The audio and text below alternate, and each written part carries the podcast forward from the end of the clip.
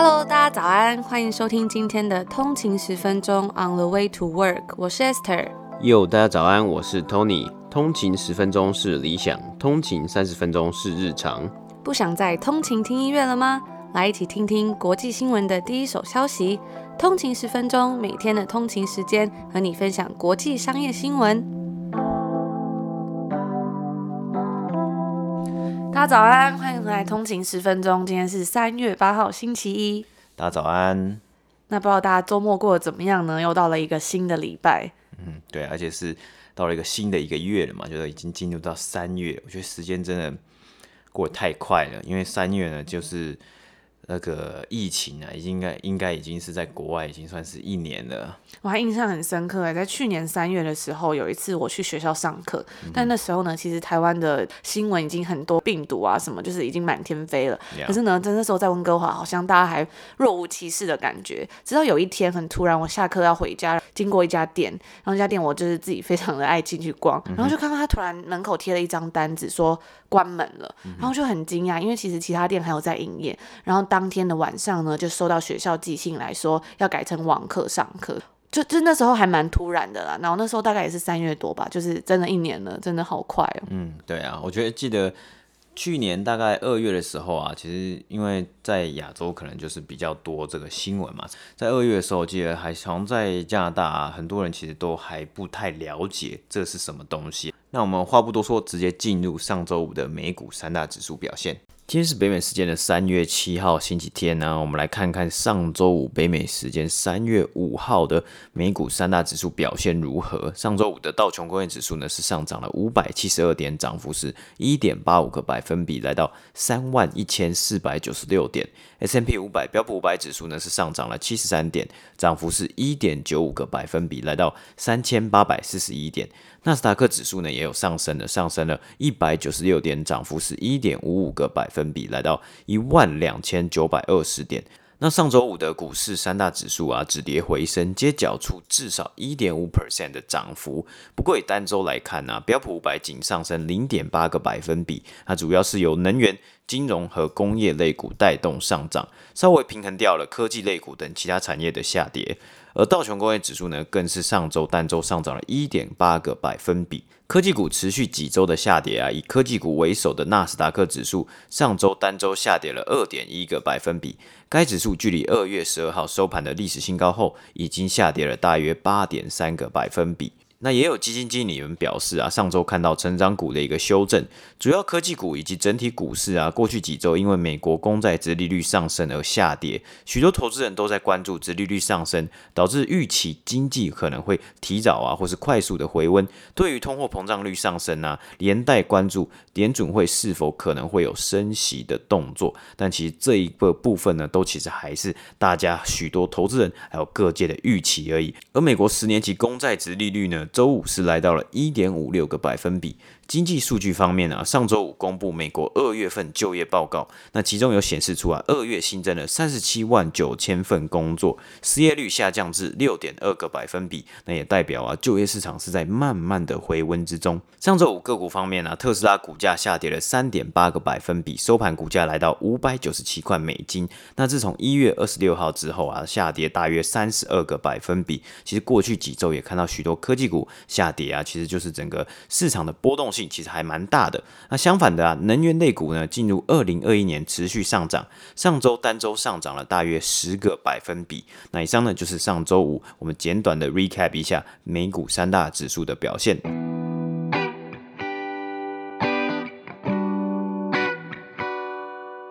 那我们在进入今天第一则新闻前呢，如果大家喜欢我们的内容的话，也别忘了帮我们 CLS 或者到我们的 Instagram 上面来跟我们聊聊天。那如果公司或厂商喜欢我们的内容，想要支持我们的话，也欢迎来我们的节目下广告哦。然后我们就进入我们第一则新闻吧。好。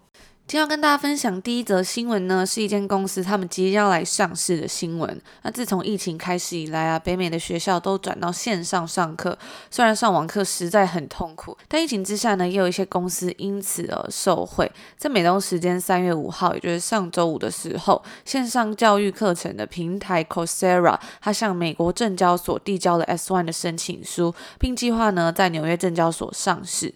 那它的 ticker 是 C O U R。这家总部位于旧金山的公司啊，相信很多通勤族应该都不太陌生，也可能都有上过它上面的课程。那它主要呢是提供了许多间大学的学位还有课程的一个线上教育平台。那在疫情期间呢、他们的业务发展的非常迅速。其实这个也不难理解啦，因为自从在去年开始以来呢，很多学校变成上网课，那其实就跟在 Coursera 上面上课没有很大的差异。以前呢，很多人到顶尖的大学上学，除了课程本身之外，还有很多学校的资源可以使用。像我记得啊，以前在上硕士课程的时候，真的就有很多 networking event 可以参加。那商学院里面呢，也有很多不一样的 workshop 给学生登记，可以自己去学习一些你想要学的东西，或者是你去上一些你想要学习的课程。像是有商务写作的课，或者是金融方面，像是教你怎么使用 Ramen Interactive Trader、Capital IQ 或者是 Bloomberg Terminal 等等的课。但是呢，因为现在学校都关闭，所以学生能使用到这些资源的机会就会变得非常的少。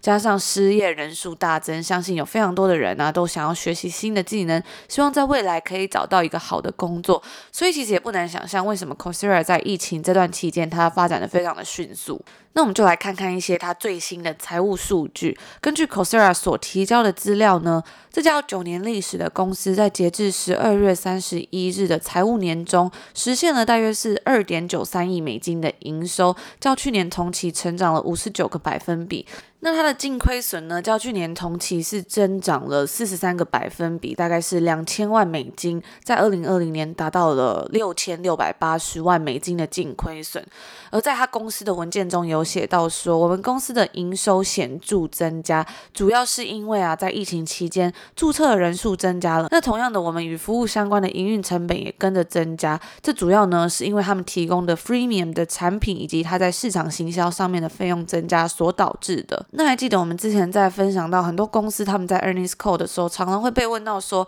因为疫情已经逐渐减缓了嘛，那对于某些因为疫情而受惠的公司来说，投资人会担心之后他们是不是就不会再像疫情之下的这样子成长快速？而 c o r s e r a 的解释呢，他是说，因为随着疫情啊，也使得这种远端工作、在家工作还有线上学习都已经开始变得更加的广泛，也更被大众所接受。因此之后疫情减缓会对 Coursera 所所造成什么样的影响呢？目前看来还是不太确定的。也就是说，不知道呢，疫情减缓对他们这种公司来说会是一个好还是不好。不过呢，因为大家已经越来越接受这种网课啊，或者在家工作的这种习惯，所以他们目前感觉是比较偏向正面一点的。那该公司也有表示说，在截至二零二零年十二月三十一日的过去两年中，他们以平均低于两千美金的 CAC，也就是 Customer Acquisition Cost，客户取得成本。增加大概是一万两千多名新的学位学生。那在二零二零年注册用户数呢，它是较去年同期增长了六十五 percent。而根据 PageBook 的数据啊，Coursera 的最新估值大概是二十五亿美金。那在过去的四年间呢，Coursera 的注册用户成长了一百五十个百分比。然后截止去年呢、，Coursera 的注册用户已经达到了七千六百六十万人，较去年同期增长了六十五个百分比。而在疫情期间呢，Coursera 还跟超过三百三十个政府机构合作，作为它的 Coursera 劳动力复苏计划的一部分。那这个计划呢，横跨了七十个国家、美国三十个州还有城市，帮助政府为失业的人提供免费的线上课程，来增加他们在商业啊、科技以及 data science 的技能。那 Coursera 所提供的各种教育证书，还有专业技能的课程，它的价格大概是在九点九块美金到九十九块美金不等。这间公司呢，它是由前 Stanford University 的 Computer Science 的教授 Daphne Koller 以及 Andrew Ng 所创立的。那在二零一二年成立的时候呢，他们两位教授都已经在高等教育中工作了蛮久的一段时间，因此而意识到。到说线上学习是未来的趋势。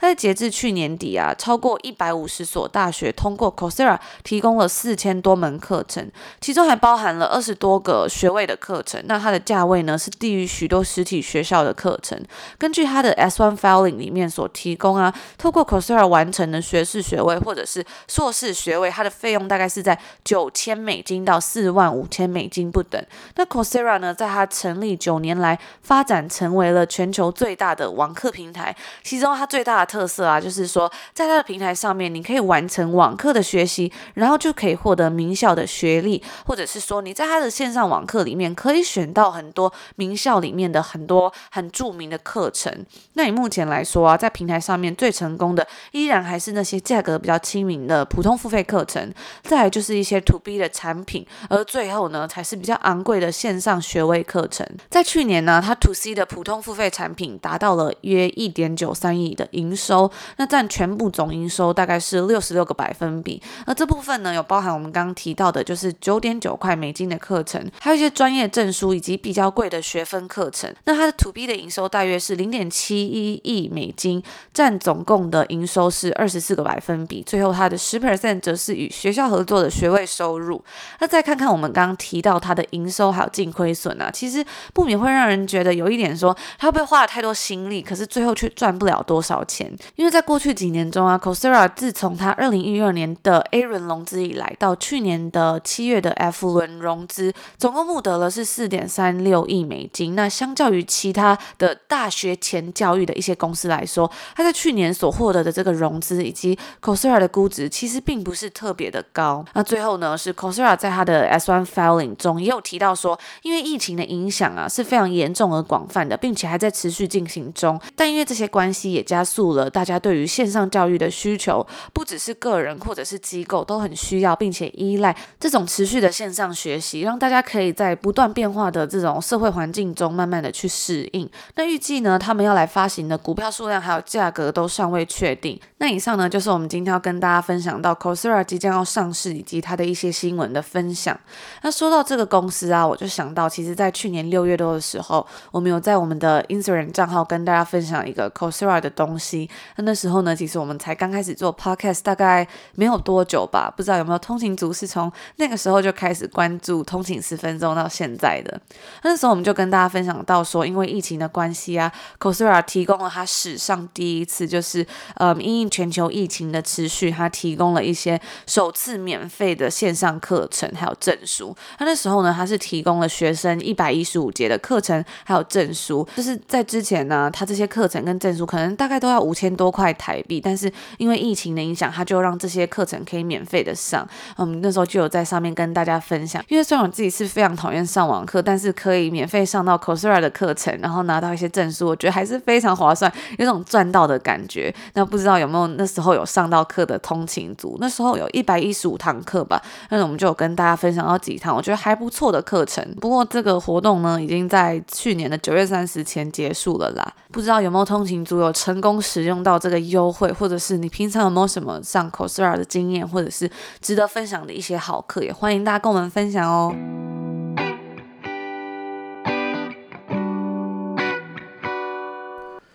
那今天分享一则我看到的科技新闻啊，上周 o c t a 宣布将以六十五亿的股票收购 Auth0 这间公司。那 o c t a 这间公司主要是做给企业和企业员工单一登入的服务。单一登入的英文名为 Single Sign-On，那简称为 SSO。最简单的意思大概就是，只要使用者登入之后啊，即可以取得所有系统的存取权限，不用对每一个单一系统一个一个的登入。而 Okta 主要的客户呢，是对企业和企业内部的员工。那他们目前啊，其实也也延伸出了很多其他的服务以及其他的系统软体。那被收购的 Auth Zero 呢，则是做给这个用户或是客户认证的部分啊。那根据华尔街日报的报道，Auth Zero 的 TAM 潜在市场大约为两百五十亿美金。那主要就是消费者身份认证这个部分这个市场，而加上 Okta 原本的主要业务是企业工作场合中的身份识别，那这个潜在市场呢，大约也为三百亿美金啊。等于 Okta 收购 Auth Zero 之后呢，它的未来潜在市场啊，价值几乎翻倍。那虽然上周 Okta 宣布了最新一季的财报之中提到，今年财务年的营收预期成长为二十九 percent 到三十 percent 左右，那小于前两年营收的四十三 percent 的成长。但是这个预估呢，并未包括 Auth0 的收购案，因此啊，有很大的可能该公司今年的营收可以再继续的稳定成长。不过，其实也有很多投资人在质疑啊，Okta 会不会花太多钱来收购 Auth0 这间公司的？但是我们今天呢，不是主要要讲这个收购案，而是我们要提到在这个收购案背后的一个赢家 ——Salesforce 这间公司。那 Salesforce 这间公司呢，其实我们也蛮常提到的嘛。像去年我们在提到这个好书分享的时候呢，我们就有提到一本由 Salesforce 的创办人以及共同 CEO Mark Benioff 所写的《Trailblazer》开拓者。那根据 CNBC 的报道啊，Salesforce 在近年来投资了一些 IPO 以及募资轮已经到很后面的几轮。的新兴科技公司，那在二月底，Salesforce 公布他们最新一季的财报的时候啊，我们可以看到该公司在最新一年的财务年中啊，透过投资其他科技公司的收入达到二十一亿美金。那这也显示出啊，Salesforce 除了近年来在并购其他公司、纳入自己旗下生态系中的野心，例如去年高价收购办公室通讯系统 Slack。预计在 Salesforce 财务年第二季，今年暑假的时候，他们会完成这个收购的动作。我们也可以从最新的财报中看到，近年来 Salesforce Venture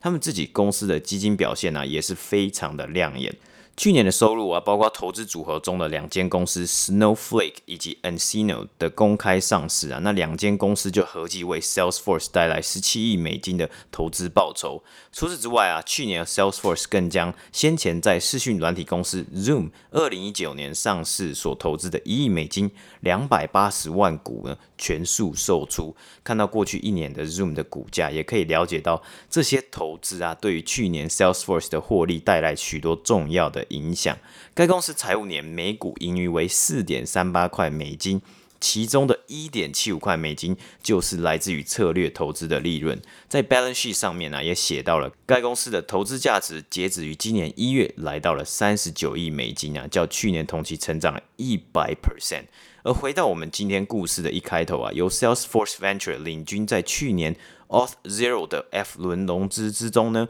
投资了一亿两千万美金。使当时该公司的估值来到十九点二亿美金，而经过上周的收购案之后啊，Auth0 以六十五亿美金的价值被收购，Salesforce 也在这一次的投资之中，一年内报酬直接三级跳。那除了单纯以 Salesforce Venture 投资之外啊，Salesforce 更能透过自己本身的商务开发软体以及他们的专业。来帮助他们旗下他们投投资的公司扩展，并且触及到潜在的客户。毕竟在这个科技公司爆发的时代啊，就是许多科技公司推出他们自己本身的产品以及他们的服务。那要如何找到合适的客户，并且让客户愿意听你 demo，也是一件非常重要的事情。开发一件好的产品是很棒的事情。但是呢，越来越多上市科技公司表示啊，未来需要成长，就需要 sales 销售业务团队。包括我们先前提到 Palantir 也预计今年大动作要扩张他们自己的业务团队，与 IBM 合作协议呢，其中一个很大的重点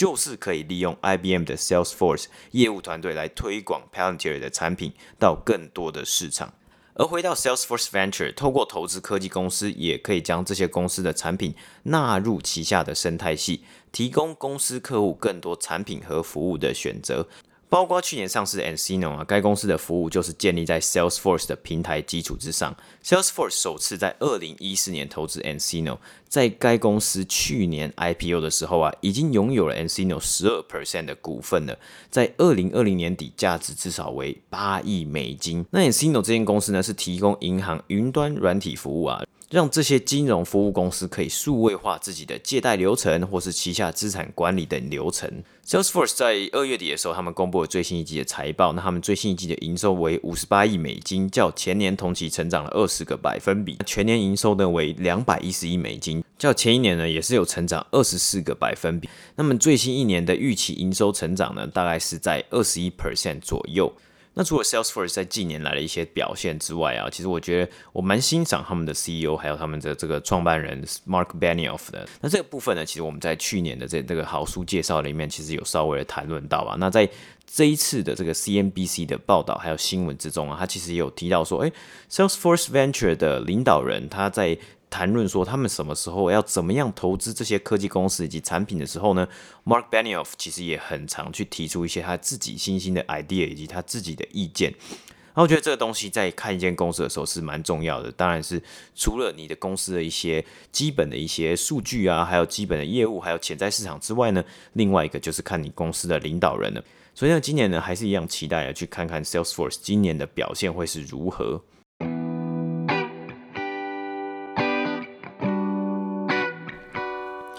好，那以上就是今天的新闻内容啦。那今天有跟大家分享到这个 Coursera 的网课嘛，我自己是还蛮喜欢的，现在比较少在用啦。但我前阵子呢，就是去年刚好跟大家分享到去年有那个免费嘛，然后我就有上那个 The Science of Well-being 这堂课，我还没有上完啦。我觉得要上完一堂课真的还蛮难的，不过我自己还蛮喜欢那时候，就是有一种感觉在家也可以学习的那种感觉，尤其是后来可能开始上班啊，或者是比较忙碌的时候，找个时间去上一点课，真的是会有一种充实的感觉。也不用跑来跑去到学校里面去上课，看书当然也是一个很好的方法。但是我觉得有时候上网课啊，有人教你真的是会比较生动一点，然后可以获得很多额外的知识。那有时候像这种课，他也会要你去呃读一些课外读物，然后都可以在其中学到很多不同的东西，或者是他会有一些随堂考，我觉得都还蛮好玩的。嗯，对啊，就是讲到这个在家里啊，就是真的是过去三个月都待在家里嘛。不过上周五的时候呢，有一个。比较好消息就是，我们这个多伦多位居的 Ontario 省呢，就是这个多伦多区域啊，它的 Stay at Home Order 算是一个居家令呢，是有已经解除了。然后从三月八号北美时间三月八号礼拜一开始啊，好像就是有进入到下一个比较慢慢解封的一个状态啊。虽然好像餐厅好像也还是不能内用，然后。Outdoor gathering 呢，户外的这种聚这个呃聚会啊，还有这个室内的聚会 Indoor gathering 啊，也是有限制人数啊。不过我记得好像是 retailer 一些商店呢是可以开门的，只是就是限制的人数，像是有的商店好像是限制说二十五 percent 的 capacity 啊，就是只能二十五 percent 的人流量等等的。我也有在网络上看到有一些人就说，就是因为 Ontario 有些地方已经开了嘛，嗯、然后他们就想去逛那个商场或什么，但后来就发现说真的是大排长龙。可能都要排两个小时才可以进去逛.然后进去逛之后呢，你每一家店可能都要等或什么的，甚至很多人呢、啊、在刚开门的时候就赶快去这些 mall，它是要退货的，因为现在疫情，大家如果在网络上买东西，真的有个很麻烦，就是你在网络上买东西，你可以选择在实体店面 pick up，你可以去拿，可是呢，你不能在实体店面退货，所以就是说，假设你今天去实体店面买这个东西，但是你觉得试穿下来不适合，或者是你觉得你想要退货的话，你还要自己去把这个东西寄回去，那、mm hmm. 这东西就会有一点点麻烦。可能你要找时间去邮局啊，然后邮局现在也是要排队，所以就是真的是有一点麻烦，再加上麻烦，所以很多人就是等到 mall 开，他就是可以拿直接拿回去退货，就会很方便，然后退货退钱下来也会比较快。对啊，因为有时候退货你去寄东西，你要先拿你的东西去。可能 UPS 或是邮局，然后邮局再寄到仓库，然后仓库再确认有收到，然后他才寄信通知你说，哦，你的东西已经寄回来了，我们会在几天内 process 这个退款，处理退款，然后你要继续等说，哦，那几天内你到底有没有真的处理到这个退款？我觉得有时候真的到最后都会忘记说到底买了什么东西，然后或者是有时候账户这么，哎，又多了一笔钱。对啊，所以有时候 真的觉得说，哎，那你这个那么麻烦，那我干脆等了，真的店都有开啦，或是。比较方便的时候，我再去买或是再去逛这些东西就好了。那以上就是我们今天要跟大家分享的所有东西啦，也祝福大家有一个美好的开始，美好的星期一。那我们就明天见，明天见，拜拜。